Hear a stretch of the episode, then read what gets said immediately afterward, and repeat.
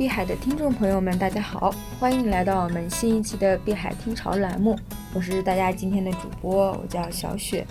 那今天呢，我们再次邀请到了呃币圈的资深投资人，我们的鲁克老师一起来与我们分享。那我们今天来聊些什么呢？呃，那就要从我们今天啊、可以说是刷爆 Twitter 的一条呃头条来说起。呃，我们著名的 Back 呢，终于开始测试它的比特币期货了。但是 Back 是什么呢？可能虽然在国外的网站上，就是这条信息已经刷爆了啊，包括在 Twitter 上啊，在 Facebook 上啊等等，但是在我们国内呢，可能很多小白并不知道这是什么，呃，也不知道它跟我们会有什么关系。那今天的话，我们就一起让我们的鲁克老师呢，来跟我们一起来聊一聊这个问题啊。鲁克老师好，哎，听众朋友，大家好。嗯那可以先给我们介绍一下这个 Back 它是什么啊？呃，这其实呢，呃，我们可以讲它是一个交易平台或者交易所，但是它它推出的后台是比较硬的，它叫美国洲际交易所。嗯，这是一个什么样的呃，它这个它简称叫 ICE 啊，它嗯。其实、其实你可能中国人不知道哈，就是它它以它旗下还有一个就是纽约证券交易所，也就是纽交所啊，嗯这个纽交所呃大家都很了解啦。也就是说它是一个非常非常厉害的一个公司。嗯他不光自己厉害，而且在做这个贝克项目的时候啊，得到了很多的呃这个投融资的支持吧，大的机构，比如说嗯呃比如说微软的风风投呃风风风投公司，然后还有腾讯的股东啊，腾讯在南非有一家大股东，我们知道嗯这个这是一个非常了不起的一个公司、啊。所以说是得到了微软和腾讯等的支持的也，不是腾讯，是腾讯投资的那个大股东。嗯嗯。呃，还有就是那个我们知道的波士顿这个咨询集团，然后还有就是我们在币圈比较了比较知道的这个呃 Galaxy Digital，就是那个嗯数字银河啊，嗯或者数字银河哎，对，它就是专门在币圈这边投资的，嗯它得到了很大的这些财团的支持，融资都好几个亿美元了啊。嗯所以说相对来讲，它是一个大的项目啊，嗯相当于非常大的一个项目。对对对，相当于一个大的项目。那么它的这个这样的一个东西呢，就是为什么在国外比较受关注呢？嗯主要是因为大家普遍认为它是相当于是华尔街的人进，让华尔街的人能够进入到这个数字币的市场。嗯因为这个华尔街呢，我们通常看到有一些大众交易者，对吧？还有一些机构投资者，嗯那么他他们在购买这个数字币的时候，它其实有些有一些难难困难点，因为它不是证券化的产品，嗯就是这个归属的问题啊，还有这个呃，比如说这个税数税务的问题，这还有一个托管的问题，所以他们其实进入这个数字币市场是非常困难的。所以呢，在贝壳呢就相当于提供了我们叫匝道。什么叫匝道？就是你你你你要是说从地面开到那个高高架上，嗯它需要有一个有个并过来的那条路嘛，嗯它相当于把这个呃这样的一些机构投资者能够引入。其实你也知道，在之前那个呃就是赵长鹏对吧？嗯，对，赵长鹏说这一次呃不是牛市转呃已经开始有点衰退了啊。嗯他说主要的原因是因为目前还是散户对吧？嗯散户投资者。那那他他是根据他的币安的那个数据来的嘛？那实际上很多国外人说啊，很多机构都进来了，这次市场是机构做起来的。嗯，那么问题是机构怎么做起来，对，对不对？是为什么现在就变成机构了呢？呃，其实是，其实我我们知道，就是有一个很重要的问题，就是我我我问你，就是在合约这一块，对吧？因为你刚才说到是一个期货合约，是吧？对对，那那其实我们知道，在币安也要推出合约了，在 OK 早就有合约了，还有去年的这个 CME 啊，啊不是去年，从二零一七年就开始 CME 啊、COBE 它都有对和这啊次有合约了一样？啊、对，他们呢其实还有很多交易所在做杠杆，对吧？嗯就杠杆交易其实类似吧哈，但是他们有一个没有实物交割这件事。嗯，什么叫实物交割？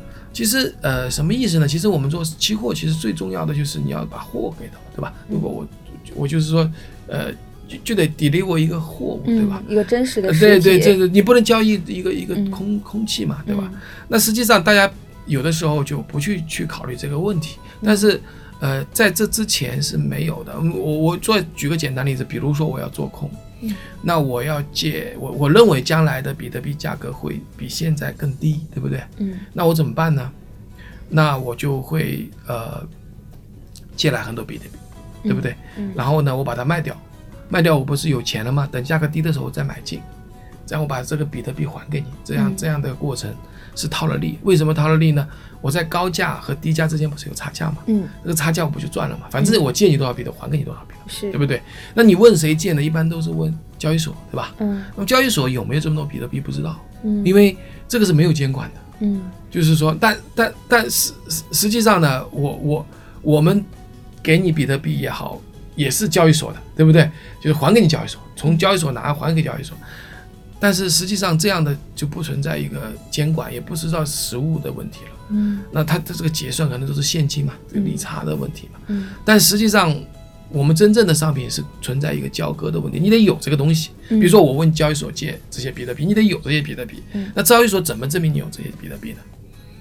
就很难。就第一个就需要第三方，我们叫我交易所当然喜欢说我有比特币，比如我开个交易所，嗯啊、那我在这里卖比特币，大家都能买，只要我保证不大家都不是大家都来提走的话，我可以造出无数个比特币。比如说我我造出一千个，呃我卖掉一千个，但是你提走的只有一百个，我只要满满足一百个就行嘛。那这样的话就会存在我造出好多好多比特币。事实上，我们在呃整个市场上呃进行交易的这个，特别是交易所交易的比特币，远远超过了真实的比特币的量，嗯就大家都在做这个事情，嗯而且就没有监管，而且它不是实物。如果大家都提走的话，我估计很多交易所会倒闭的。嗯。所以说，嗯，这这个问题就存在一个呃实物交割的问题。嗯。如果你有这个实物啊，或者是有有个我们叫做呃，像这个这个贝克就就它有一个叫做资产钱包这个这个这样一个管理的实呃实体叫嗯。啊这个 warehouse 它叫就是它进行托管、嗯。啊，就数字资产哎 digital assets warehouse 它就来负责，相当于说一个独立的机构嗯。来管理这个东西是实存在的，是可以借的，可以可以交割的，可以给到你的，对不对？嗯那那这样的话就就比较比较合规了嘛，啊，比较合规了嘛。这嗯这实际上我们在有一段时间，呃，大家都在谈比特币 ETF，嗯比特币 ETF 当时就得不到美国的 SEC 的认可，为什么呢？他就说到一个问题，就是说第一个就是托管的问题，第二个是价格操纵的问题。嗯那么托管的问题其实很明显，就是说，他认为你的根本就是说有就有，说没有就没有。那你交易所到底有没有，我怎么知道？对吧？所以他要交易所合规嘛。嗯但是有哪个交易所是美国政府认认可的呢？其实很少，几乎没有，嗯他自己在做嘛，对吧？嗯所以这样的一个问题，就是全凭着自己的信用啊，所谓的对交易者的一个信用，所以这价格会出现很大的操纵，对吧？因为因为他他可以借到很多币卖，他这这世上没有那么多币，这是这个问题。嗯那么呃这样的问题就现在解决了，就机构可以进来了。嗯机构就可以得到保障。哦，我买了多少？这个东西是真正的可以买到一个比特币，而不是在交易。当然，比特币呃的证券的东西很多，比如说 GBTC，它其实是交易的是一个证券，它不是一个真实的。当然，你要你要拿走也是可以的，但是它就是我们说的一个证券化以后的。但目前来讲，散户在整个这个所有的交易所里交易都没有这样的一个托管的一个服务吧，呃，或者说没有一个保障合规的托管服务。所以说这这次对机构交易者来说是一件利好的事情。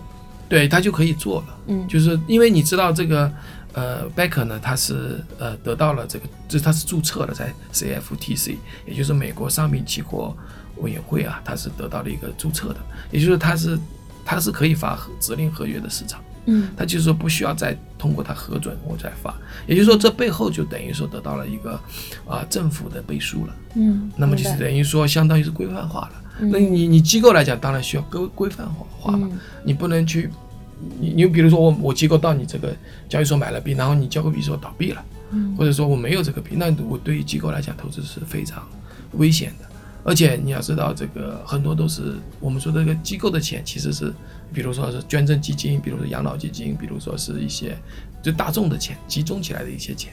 那你这样的话，谁是谁来承担嘛，对吧？那么这样的话，机构就要对所有的投资者负责，他就愿意来进入这个市场。那么也就是说，行业就更加规规规范化了。嗯那么还有一点就是，大家比较，他的在账面上是这样讲，他的他的公告里面在讲，他说嗯我是为了这个方便大家买是和卖，嗯还有存储，对吧？对存存储就是托管嘛。嗯买卖其实呃，其实我们觉得呃，对于散户来讲，其实是有门槛的，对吧？因为一个是担心安全，我不知道哪个交易所更安全。那么现在它这个是全球的，而且是在这个大背景下，大家就敢买了。就好像说我是在亚马逊上，我是在阿里巴巴上，我不是在普通一个小的一个交易交易所上，大家就放心了。所以这给大家一种信心。那么最重要一点就是下面一点就是所谓的这个支付啊。就是支付，它这一点是在后面一个步骤啊。嗯，就是因为我们知道参与这个投资这个贝克的呢，有一个一家公司星巴克的一个基金来过来的，嗯，就跟星巴克相关的一个财团进来的。也就是说，将来呢，可能有那么一天，就是大家当这个已经得到保障了之后呢，就是大家在商品这里一块就可以买买东西了。也就是说，那以后就不用担心，就直接用于商品购买。哎，对对对对，也就是说这样的话，让消费者。呃，商户有了一个平台，嗯，那这样一来讲，就是让数字货币有有广广阔的这个普及率了嘛，嗯，因为它不仅是交易品，它也是变成一个种货币了，嗯，那这样的一个一个一个一一个尝试呢，是非常非常大的一个尝试，而这个背后呢，有强大的啊这个这个华尔街的金融的背景的支持，包括政府的支持，那我认为呢，这个相对来讲，对我们整个币圈来讲是一个利好。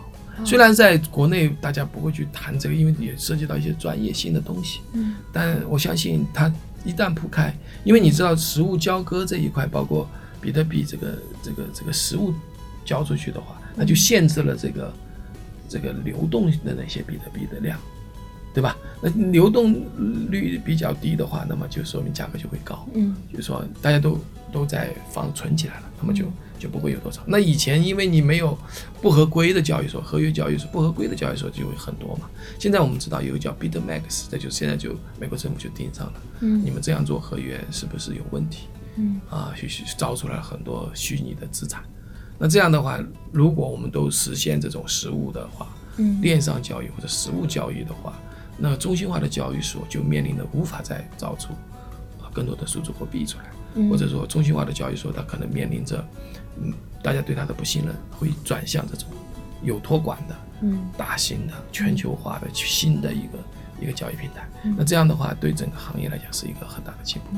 所以它会。对币安或者其他的交易所形成竞争的这样的一种关系吗？呃，对，但至少在合约这一块，我不知道具体是怎么样的竞争方式，但至少币安它也在走向去中心化，它也认识到原来的一个问题，它为了撮合交易，它会制造出大量的一些虚假交易啊。嗯，就是当然它会说它没有，但是不可能，因为你要保持这个流动性，它一定会有一些撮合，这种撮合其实上是铺出来的一个假单。嗯，那么我们叫洗单或者洗交易。就币安可能做的还比较少，更多的是那些，呃，就是大部分的呃，大部分的都没有做到了。嗯那币安呢，当然他会说他有这些数字货币，嗯，那他有那个冷钱包嘛，可以证明。但很多我们说很多交易所都用那种。呃，虚假的交易量和机器人做的交易量来说，我们有这么多比特币交易量，所以你知道我们在这个币圈里比较 real ten，对吧？嗯，就是说所谓的真实的交易量。嗯呃，其实真实交易表是什么呢？它在交易的这个数量，而且现在造出来的都是虚假的，所以我们说这个行业要规范化。Beckett 是是做了一个呃一个一个比较好的一个步骤，这个步骤可以怎么样呢？使得流动性没有那么大，不会有那么多比特币。那相对来讲，你如果比特币少。或者相对那些数字比比较少的话，你资金比较多的话，那价格当然会会会朝上更高的呃去去去去去发展。也就是说，很多人讲牛市可能因为贝克的测试和上线，然后会带来一轮新的牛市。这个新的牛市会不仅是消费者、大宗商品的购买者，包括机构投资者都会进来。那这样的话呢，就会出现一个新的新的一个局面吧。嗯。除了您刚才提到的对比特币的一个影响之外，呃，这次 Back 的发行就是对我们的区块链或者是币圈还有什么其他的意义吗？呃，这个其实我已经谈到大部分了，就是说，当然来讲，它呃，它是一个数字资产的一个认可，因为我们知道最近有一个有一个官司嘛，就在中国的法院判的，认为比特币就是一个资产。那他没有认为是货币啊，认为是资产。那么资产也好，商品也好，它其实都是对这个这个虚拟的东西的一个认可，而不是像川普说的是一个空气啊，或者是来自于空气。因为你你如果空气那就不是资产，你如果是空气就不是一个商品。所以说它是对它价值的一个认可。那么也就是说给这个市场上的投资者一个信心。嗯那这个信心呢，就是说，因为我们知道区块链这个行业里面它是需要技术，但是同时需要激励的。嗯那么这两个配合在一起，就会促进整个区块链行业的一些发展。你不可能说我做一个技术，但是这个技术在这本身上，呃，一定在那个所谓的这个他们认可的范围内才能算。那我我如果是一个资产流动，我们看到了很多的时候，呃，比如说在银行这一块是很落后的，但是我们发现区块链的数字资产它转转账也好，非常便宜，速度非常快，然后呢又是一个去中心化的一个一个一个方式来实现的，它是远远的这个技术是远远超过过去的那种呃银行系统的。那我们不能说，因为它是有些政客说它是一个空气，或者有些银行家的一些否定去否定这样技术。那么现在我们说这个信任不是不是来自于政府的背书啊，也不是来自于银行家的书，而是来自于呃市场或者是所有投资者所有人的背书。那么这个过程中会出现一些良莠不齐，对不对？但是通过贝壳的出现，和规划就会使得不好的或者这些骗局的一些数字货币会慢慢的减少。那真正有价值的会慢慢的浮出水面吧。也就是说，对这个行业来讲是一个促进的促促进的作用。嗯，好，非常感谢鲁克老师。其实根据鲁克老师我们的分析，我们会发现，嗯，Back 这种。嗯，这种新发行出来的一种新事物呢，确实是有重大的一个利好的，大家以后呢可以持续关注。然后我们碧海启航网站呢也会，无论是在内容上还是呃音频、视频，还有文章方面呢，都会进一步的跟进这方面的信息，大家可以再进一步的关注一下。那我们今天的节目就是这样，那下期再见。谢谢大家。